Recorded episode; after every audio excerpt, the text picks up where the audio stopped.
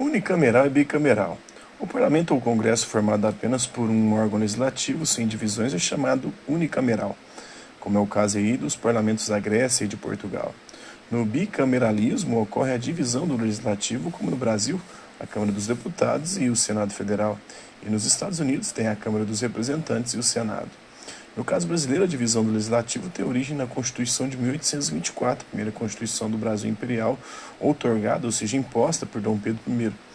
É, o Senado, cujos membros são eleitos pelo voto majoritário, tem a função de representar os Estados-membros no Congresso Nacional. Na época eram províncias, depois da proclamação da República viraram estados e antes eram as capitanias. Né? A Câmara dos Deputados, cujos integrantes são eleitos pelo voto proporcional, representa a população. Atualmente são 503 deputados federais e 81 senadores. Então, as formas de participação política, os partidos e os sistemas eleitorais. Como os indivíduos participam do poder político nas democracias ocidentais? Os partidos políticos são a forma mais comum de agregar pessoas com os mesmos interesses e ideias para defendê-los publicamente. Tais organismos visam contestar ou sustentar os governos e estão em permanente tensão na luta pelo poder institucionalizado. Por isso, muitas vezes são referidos como partidos de oposição que contestam ou de situação que apoiam é, instrumentos importantes para que haja pluralidade e debate mínimos é, permitem a defesa de diferentes pontos de vista, um princípio básico da democracia. Os partidos possibilitam um equilíbrio nas decisões políticas e no funcionamento das instituições que devem ser supervisionadas pelos cidadãos organizados politicamente. O sistema dos partidos influi na configuração do poder, uma vez que interfere na formação do governo e age sobre o regime da separação dos poderes. Sua tipologia básica é o monopartidário. O poder está concentrado é, no comitê dirigente do partido ou em seu secretário-geral. O exemplo é o Partido Comunista Chinês. O bipartidário, quando atuam apenas dois partidos, o bipartidarismo pode ser real quando existem apenas dois partidos que hegemonizam as disputas eleitorais, como nos Estados Unidos e na Inglaterra, ou formal, quando há interdição legal da existência de outras agremiações, como aconteceu no Brasil, mais especificamente aí, na época da ditadura militar, entre 1965 e 1979, com a formação da Aliança Renovadora Nacional, que era a Arena, o Partido dos Militares, e o Movimento Democrático Brasileiro, o MDB, que era o Partido dos Civis, ou a oposição permitida, autorizada aos militares, ou multipartidário. Vários partidos disputam as esferas governamentais, como ocorreu e vem ocorrendo aí no Brasil após a redemocratização. Então, a existência de partidos políticos requer o estabelecimento de regras pelas quais os representantes são escolhidos. Esse conjunto de regras é o sistema eleitoral. Nesse sistema, a legislação eleitoral disciplina as eleições e estabelece normas, datas e horários para sua realização. Em geral, as regras são diferentes para a disputa de cargos do Executivo, presidente, governador, prefeito e do Legislativo, senadores, deputados federais, deputados estaduais e vereadores. Então, se quiser navegar na internet aí, tem o site do Senado Federal, que é uma das casas do Congresso Nacional, lado da Câmara dos Deputados. No site é possível conhecer a história e as atribuições desses dois órgãos, desde as mais amplas, como legislar, ou seja, fazer as leis sobre temas de interesse nacional, e fiscalizar também a aplicação dos recursos públicos, ou seja, eles fiscalizam aí os outros poderes, o judiciário e também o executivo até as de competência exclusiva do Senado, como aprovar a escolha dos ministros do Supremo Tribunal Federal, STF.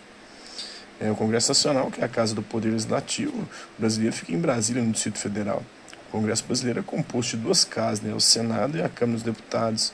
Na arquitetura criada por Oscar Niemeyer, a cúpula côncava à esquerda representa o caráter mais reservado que caracteriza o Senado, em oposição à cúpula convexa à direita, que representa o caráter aberto e ampliado do debate que a Câmara dos Deputados deve assumir.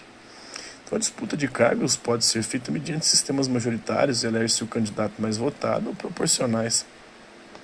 As vagas são ocupadas proporcionalmente aos votos válidos destinados ao candidato ou partido, e a quantidade de eleitos é definida por meio de um cálculo é, o quociente eleitoral, que é a divisão do número de votos válidos pelo número de vagas.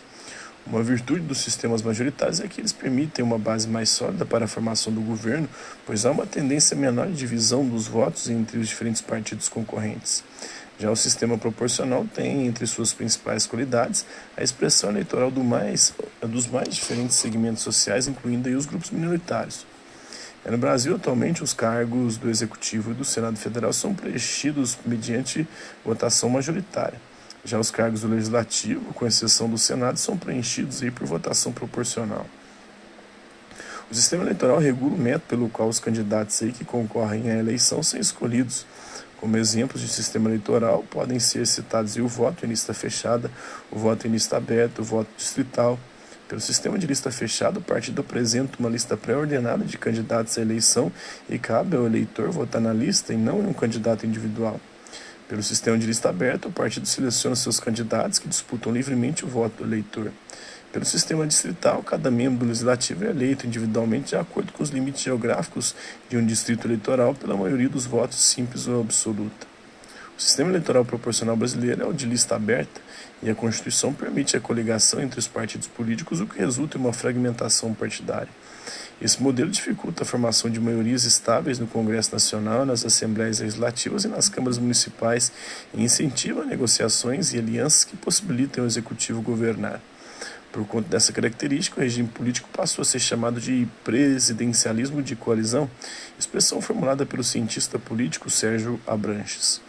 No Congresso Nacional tramitam propostas que visam promover mudanças no sistema político eleitoral vigente no país. Em 2015, por exemplo, foram aprovadas mudanças no sistema de proporcionalidade das eleições legislativas. O número total de votos passou a ser dividido pelo número total de vagas, formando um quociente eleitoral. Assim, os deputados e vereadores eleitos devem obter pelo menos 10% eh, em votos desse quociente. Há também o quociente partidário, que define o número inicial de vagas de cada partido.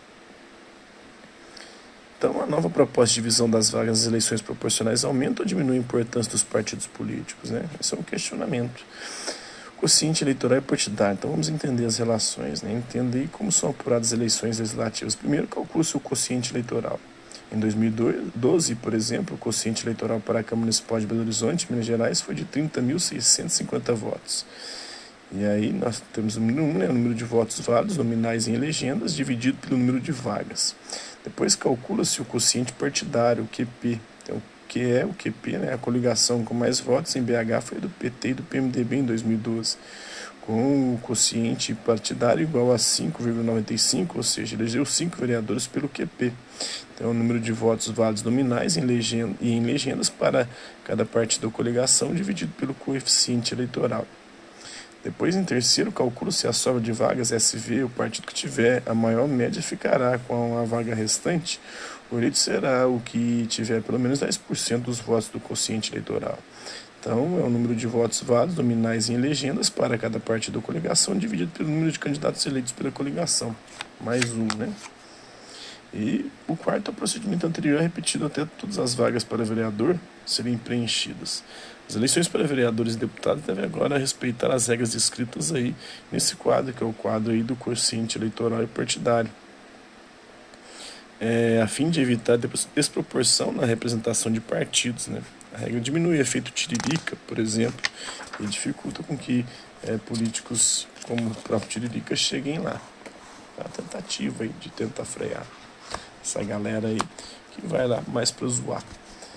Então isso aí, isso é um pouco então é, da unicameral, né, bicameral, das formas de participação política dos partidos, dos sistemas eleitorais, do quociente eleitoral partidário. Né? Está na vista, Bicos, e até a próxima.